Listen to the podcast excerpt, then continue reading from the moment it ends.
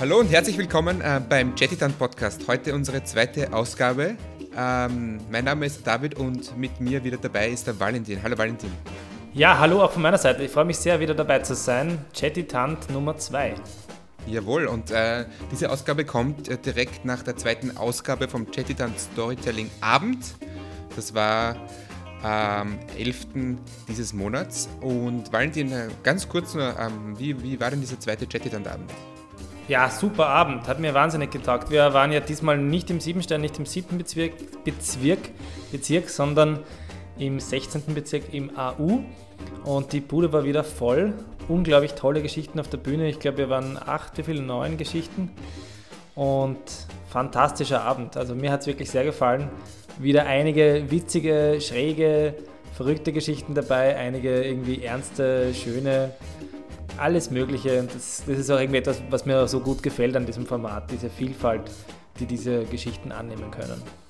Ja, und was irgendwie auch toll war, äh, schon beim ersten Abend, aber jetzt auch beim zweiten, dass sich äh, Leute spontan melden und diesen Wildcard-Slot, den wir hergeben, wirklich wahrnehmen. Und dieses Mal hatten wir sogar drei Wildcard-Geschichten. Das war grandios. Und zur Feier quasi dieses Umstandes äh, wollen wir heute in dieser Ausgabe zwei Geschichten hören, die jeweils in diesem Wildcard-Slot ähm, präsentiert wurden. Und zwar eine am ersten Abend zum Thema Familienbande und eine am zweiten Abend zum Thema On the Road. Also zwei Leute, die wirklich spontan sich gemeldet haben, um bei Chatidant auf der Bühne live zu erzählen. Ähm, ich möchte mich, mich, dafür noch herzlich bedanken bei diesen Leuten, die diesen Mut haben, ähm, sich da auf die Bühne zu trauen, ohne groß sich vorzubereiten. Ja, so David, was war, was, wer war denn die erste Geschichte, die du jetzt vorbereitet hast für heute? Ja, also die erste Geschichte kommt vom ersten Abend, äh, äh vom ersten Jettiland-Abend, da war das Thema Familienbande. Und da hat sich dann in der Pause der Benny gemeldet und der wollte eine Geschichte erzählen auf der Jettiland-Bühne. Und diese Geschichte ähm, hat diesen Spagat zwischen einem ernsten Thema und einer sehr lustigen Darbietung irgendwie sehr gut gebracht. Ähm, da geht es um seine Großeltern, wo zwei seiner Großeltern an Demenz leiden und irgendwie um die, äh, den Umgang, den er zu diesen Großeltern mit dieser Krankheit äh, findet. Kannst du dich noch erinnern an die Geschichte? Ja, tolle Geschichte und auch irgendwie berührend. Und hatte eindeutig irgendwie einige witzige Elemente, aber insgesamt einfach so die Geschichte, das, was er irgendwie im Verhältnis zu seiner Großmutter dargestellt hat, war für mich berührend und, und, und eine schöne Geschichte. Ja, also ich würde sagen, wir hören gleich mal rein in die erste Geschichte äh, dieses Podcasts. Das war der Benny am ersten Chattisand-Abend zum Thema Familienbande. Viel Spaß!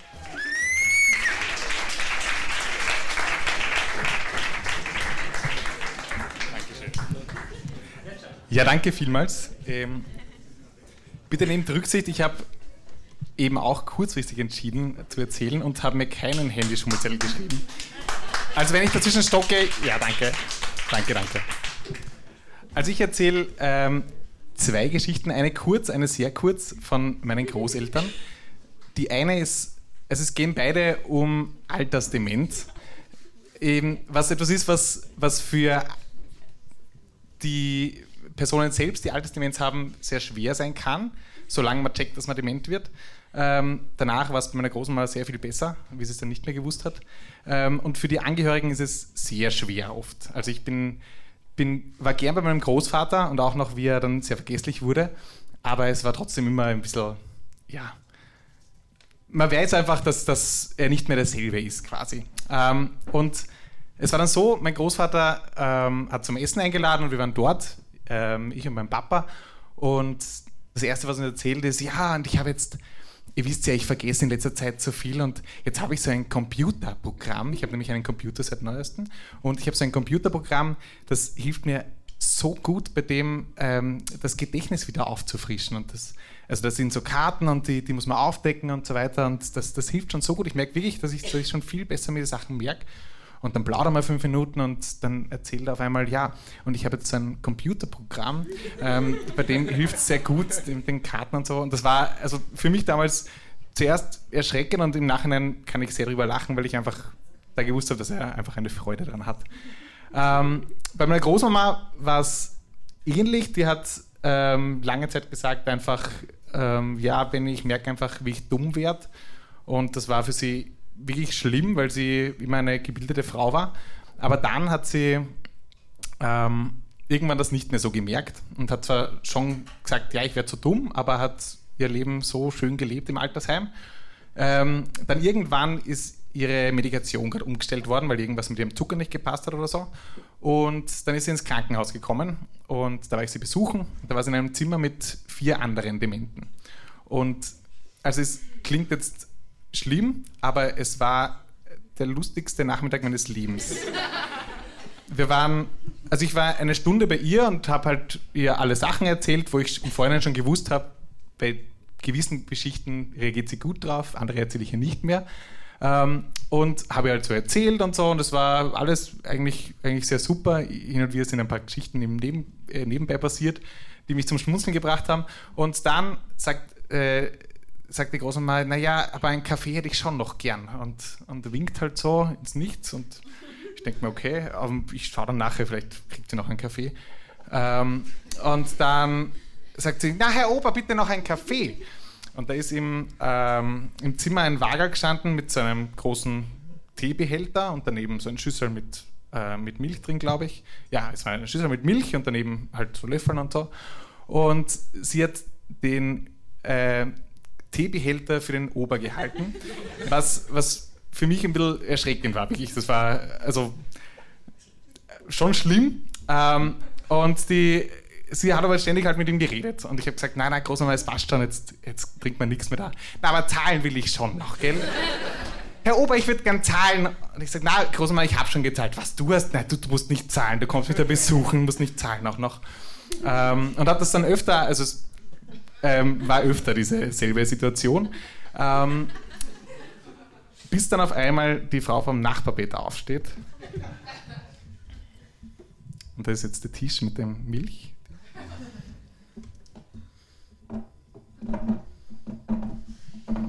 Ich weiß nicht. Die Würstel, die werden wir halt einfach nicht heiß. Die werden wir einfach nicht heiß. Worauf meine Großmama aufsteht und sagt, ja und nicht einmal zahlen darf man da, gell? Dankeschön.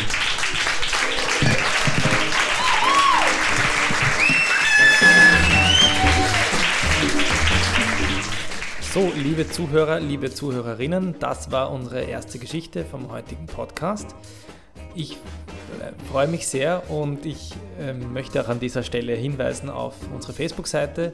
Äh, da findet ihr alle unsere Termine. Genauso haben wir eine Website, die heißt chattitant.at. Außerdem gibt es uns auf Instagram und ähm, wir haben letztens schon gescherzt, vielleicht bald auf Snapchat. ähm, das werden wir sehen. Auf jeden Fall auf diesem Podcast und auf diesen verschiedenen Kanälen werdet ihr über unseren neuesten Termine immer Bescheid, ähm, also informiert. Ähm, und der nächste Termin ist der 25. Jänner. Und am 25. Jänner, David, was haben, worum geht es denn am 25. Jänner? Ja, also das haben wir jetzt recht spontan entschieden, dass das Thema für den 25. Jänner anders ist als gedacht. Und zwar alles anders. Ist das, ist das das Thema? Haben wir uns darauf geeinigt? Genau, alles anders. Das heißt, es geht um Geschichten von Veränderung. Ähm, das kann Veränderung in verschiedenster Hinsicht sein. Und ich freue mich schon sehr. Also bitte meldet euch, wenn ihr was erzählen wollt. Meldet euch einfach direkt über unsere Facebook-Seite oder wo auch immer. Und ich glaube, wir werden wieder einige tolle Geschichten hören. Ja, oder wenn ihr euch nicht meldet, könnt ihr einfach äh, zum Plättland-Abend kommen und dort einen Wildcards-Slot äh, nehmen. Genauso wie das der Max gemacht hat am zweiten Chattyland-Abend zum Thema On the Road. Ähm, da ist er in der Pause zu dir gekommen, hat gesagt, ich möchte eine Geschichte erzählen. Und diese Geschichte hören wir uns jetzt an. Ähm, was sagst du zu dieser Geschichte, Valentin? Ja, das war eine ganz eine schöne Geschichte, eine berührende Geschichte, wo es viel um Begegnungen ging zwischen Menschen, um Begegnungen zwischen Unbekannten und auch irgendwie um dieses Urvertrauen, um dieses, ähm, um diese Wertschätzung, um diese Freundlichkeit, mit der man vielleicht gar nicht rechnet. Und das war echt eine tolle Geschichte und er hat sie wunderbar dargestellt und ich, also ich finde echt mutig, sich einfach so spontan zu melden, sich hinzustellen und so diese 50, 60 Leute, wie viel wir waren, ähm, für, ein, für, ein, paar Minuten äh, zu unterhalten oder ihnen das zu erzählen. Ja, und das war nicht nur ein paar Minuten, das war, glaube ich, offiziell die längste Geschichte, die bisher auf der Jettidan-Bühne erzählt wurde, aber es hat sich voll ausgezahlt. Ähm, und ich würde sagen, äh, viel Spaß äh, beim Anhören dieser wirklich grandiosen Geschichte zum Thema On the Road von Max am zweiten Jettiland-Abend im AU. Viel Spaß!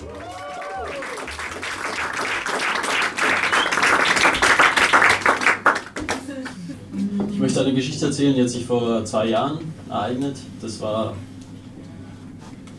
na, ich sage so, die Geschichte geht so. Ähm, es war der Sommer 2015 oder besser gesagt äh, Ende Mai 2015. Vielleicht ganz kurz für den Kontext, damit dann so der Spannungsbogen auch allen klar wird. Ähm, ich war im ersten Jahr meines Masters und hatte, ähm, wie man sagt, eine Lebenskrise und habe das Semester in der Mitte abgebrochen, weil ich halt mit Wien nicht zurechtgekommen bin. Das heißt, ich habe halt zu viel getrunken und, mir damals, und habe mir damals halt noch gedacht, dass es so nicht weitergehen kann und dass ich aktive Entscheidungen treffen muss, um mein Leben nach vorne zu bringen. Ähm, ich habe dann ganz spontan beschlossen, äh, einfach äh, wegzustoppen. Bin nach Hütteldorf rausgefahren und dann per Autostopp halt weg. Es gab für mich damals eigentlich keinen Fixpunkt der Reise. Das Einzige, was wichtig ist, ähm, ich wusste, dass ich Ende, Ende Juni in England sein muss, weil ich dort beim Abschlussball meines Colleges äh, eingeladen war. Ähm, die Geschichte besteht eigentlich aus zwei Teilen, je nachdem, wie gut das Feedback ist. Erzähle ich, erzähle ich den zweiten Teil dann noch dazu. Die, die, die, Grund, die grundlegende Erfahrung, um die sich die äh, Geschichte so herumschält, äh, ist die gleiche. Ich war in Südfrankreich äh, und war davor ungefähr drei Wochen schon unterwegs gewesen, eben über Österreich und Deutschland, die Schweiz bis nach Südfrankreich und hatte dort Freunde getroffen, bei denen ich fünf Tage lang ähm, in einem Haus gewohnt habe. Ähm, da wusste ich schon, also ich wollte da eigentlich nicht mehr weg, weil es wunderschön war. Aber ich wusste halt, dass ich nach, äh, nach England muss, weil ich dort eingeladen war. Und äh, es gab einen schönen Abschlussabend, äh, war sehr besoffen, äh, sehr spät geworden, aber musste äh, dann am nächsten Tag von diesem kleinen Ort, der ungefähr eine Stunde nördlich von Montpellier liegt, äh, den Bus nehmen um 5 in der Früh. Ähm, das war so ein 3-Euro-Bus, der mich nach äh, Nîmes gebracht hat.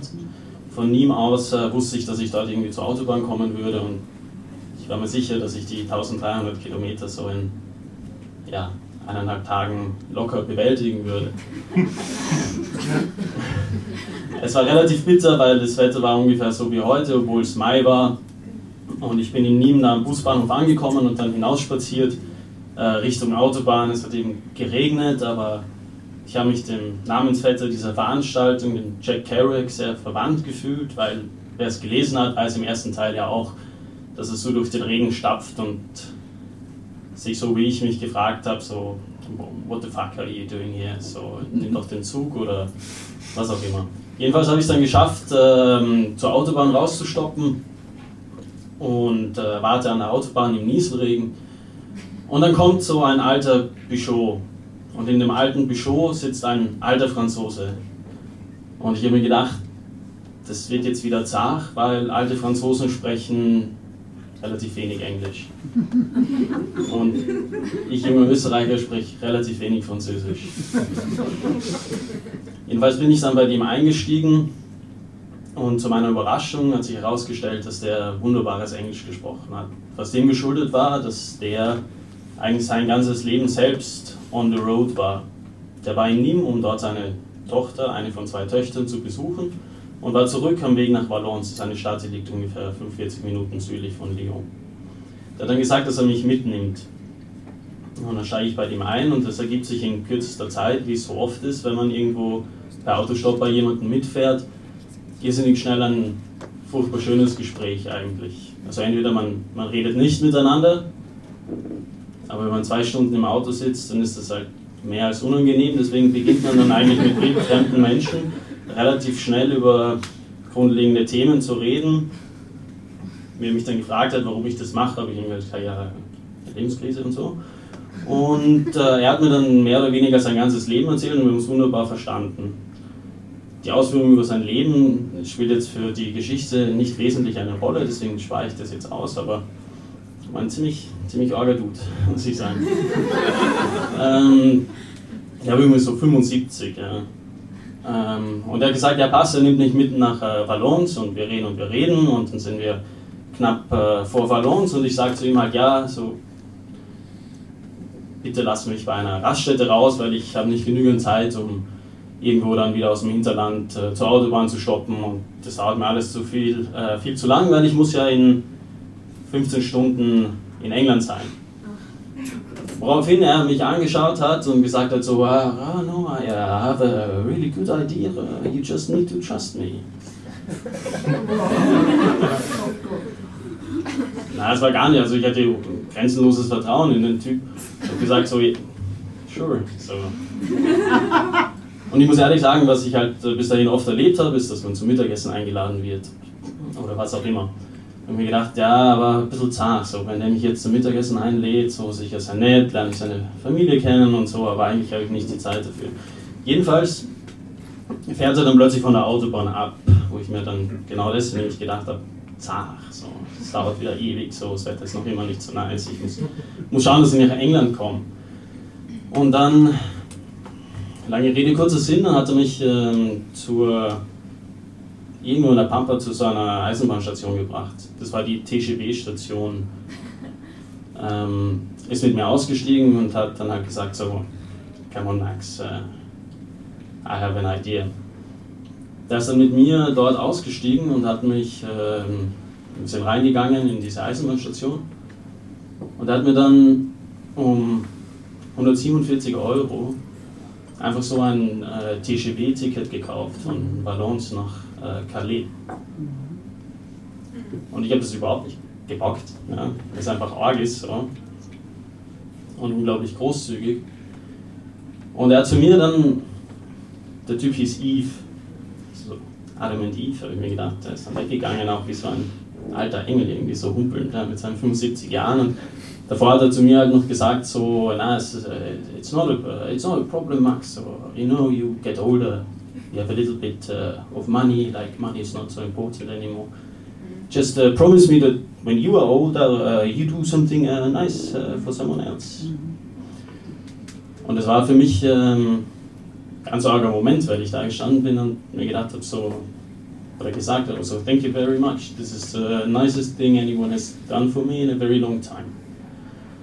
Und dann zack rein in den TGV und rüber nach Calais und bin dann am Abend in Calais angekommen.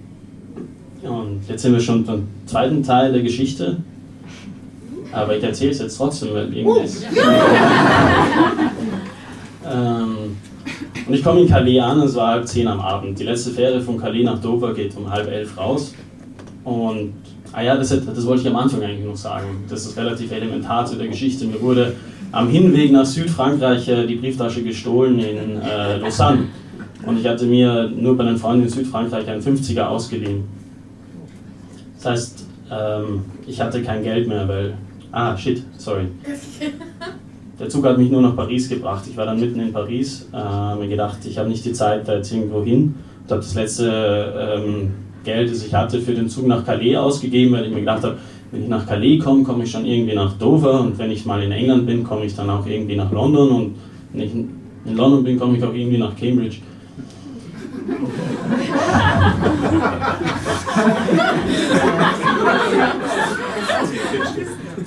Also wirklich, ich war von, also ich habe mir überhaupt keine Sorgen gemacht. Ich war, ich war so high von der Freundlichkeit von dem Typen, dass ich mir gedacht habe, das geht schon. Und es ging dann eigentlich ganz gut weiter. Ich bin in Calais angekommen, hatte aber kein Geld mehr, auch keine Karte oder irgendwas, keine, ja, wie auch immer. Habe dann versucht, mich doch durch die englische Immigration zu schleichen eigentlich, wo sie mich dann aber erwischt haben und haben halt gesagt, so, no, you're not, not an English citizen, so we can't let you through. Obwohl ich denen wirklich herzerreißen, noch besser als heute Abend meine ganze Geschichte. ich habe dann ähm, englische, ja, so ein Freundeskreis gefunden, die sich bereit erklärt haben, mich dann in ihrem Auto quasi aufs Schiff zu schmuggeln, was äh, sehr aufregend war und cool, dass es geklappt hat. Ich war dann, als wir in Dover angekommen sind, war ich dann schon so müde, dass ich am Weg von Dover nach London eingeschlafen bin. Sie haben nur gesagt, yeah, we live in London, like we take you to London. So, no problem, no problem. Ich bin dann leider im Auto eingeschlafen und er ist aufgewacht, als wir in, in London waren. Das Bittere war, dass die so, they lived on the outskirts of London. So. Das heißt, die haben mich um halb zwei in der Früh dann irgendwo am, am Arsch von London halt rausgelassen. Was aber überhaupt kein Problem war, weil mein Wille tatsächlich ungebrochen war und ich habe mir gedacht, so, you made it to London. So. Und ich bin dann äh, losspaziert von Nordost äh, London. Ich habe gedacht, äh, von der Himmelsrichtung her, ich muss nur schauen, dass ich nach King's Cross komme, weil ich wenn ich am Bahnhof bin, dann komme ich von dort schon irgendwie weiter. Bin ich die ganze Nacht äh, durch London spaziert, was irgendwie ganz cool war, weil ich die ersten zwei Stunden nur Füchse gesehen habe. habe ich zwei Stunden nur Besoffene gesehen, bis ich immer die Straßenseite gewechselt habe. Dann habe ich gesehen, wie am Oxford Circus in der Früh die Blumenhändler die Blumen rausstellen, was irgendwie unglaublich schön war und mich emotional sehr berührt hat, was sicher mit meiner Übermüdetheit zu tun hatte und äh, habe es im Endeffekt dann nach, äh, nach äh, King's Cross geschafft, wo ich noch 10 Euro hatte. 10 Euro hatte ich noch von den 50. Ich dachte, ich kaufe mir ein Ticket, aber die äh, Wechselstube hatte noch nicht offen. Deswegen habe ich dann kurzerhand beschlossen, äh, ich muss eigentlich nur schauen, dass ich in den Zug reinkomme. Bin dann übers Drehkreuz drüber und in den Zug rein. Dann habe ich gedacht, so, ich scheiß mich nix und äh, ich schwärme mich jetzt einfach im Klo ein was, an, was bei der ÖBB ziemlich leicht wäre, aber diese Hightech englischen Züge, die haben so äh, eine automatische Tür, die nach 10 Minuten immer aufgeht. Das heißt, ich saß ich saß dort am Klo und ähm, muss alle 10 Minuten wieder darauf achten, dass die Tür wieder zugeht. in ständiger Furcht vor dem Schaffner oder der Schaffnerin. Und ähm, komme dann in Cambridge am, am Bahnhof an und denke mir, ja super, so, nichts passiert, jetzt bin ich da. Und hatte aber vergessen, dass äh, natürlich gar kein Schaffner oder Schaffnerin in dem Zug war, weil es in, in England ja üblich ist, dass man durchs Drehkreuz nicht nur hinein, sondern auch wieder hinausgehen muss. Und ich gehe vom Bahnsteig in die Eingangshalle voll Freude, jetzt so meine Freunde zu treffen und das irgendwie bewältigt zu haben, diese lange Strecke in doch relativ kurzer Zeit. Und dann stehe ich schon in der Eingangshalle und stehe sofort vor dem Drehkreuz und mir ist ja klar, ich habe kein Ticket, das ich da jetzt stecken kann. Und der englische Official sagt schon so, Sir, you need to put in your ticket. Ich habe mir dann kurz überlegt, ähm, ich könnte ihm jetzt ähm, irgendeine Geschichte erzählen, so von wegen, ja, ich habe mein Ticket weggehaut, weil mir das nicht bewusst war.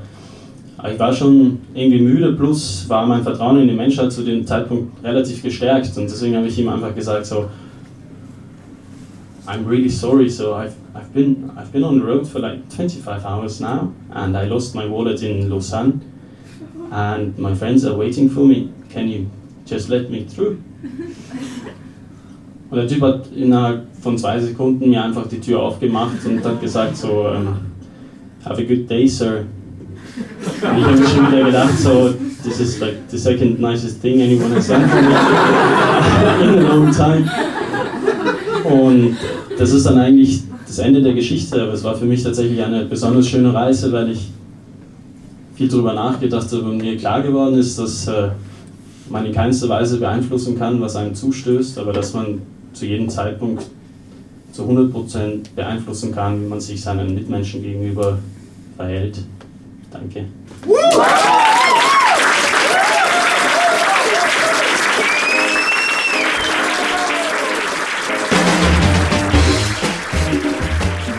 Das war die zweite Geschichte von dem heutigen Podcast und ich freue mich, wenn ihr unseren Podcast abonniert. Idealerweise wäre es auch so, dass ihr ihn bewertet, am besten mit fünf Sternen. Es geht einfach darum, je mehr Bewertungen so ein Podcast äh, hat, desto eher wird er gefunden. Aber am meisten freue ich mich natürlich, wenn ich den einen oder die andere Zuhörerin oder den äh, Zuhörer ähm, am 25. Jänner im Siebenstern sehe und wenn ihr vielleicht sogar was erzählt. Ihr könnt natürlich auch kommen, einfach um zuzuhören. Und ja, ich hoffe, wir sehen uns am 25. Ja, ähm, davor wird es allerdings noch eine Ausgabe von diesem Podcast geben. Ähm, in ein paar Wochen, also aktualisiert euren Podcast-Stream. Ähm, ja, vielen Dank äh, fürs Zuhören. Vielen Dank, Valentin. Und wir hören uns äh, in circa zwei Wochen beim nächsten Chatty Podcast. Danke, David. Dann bis dann. Ciao.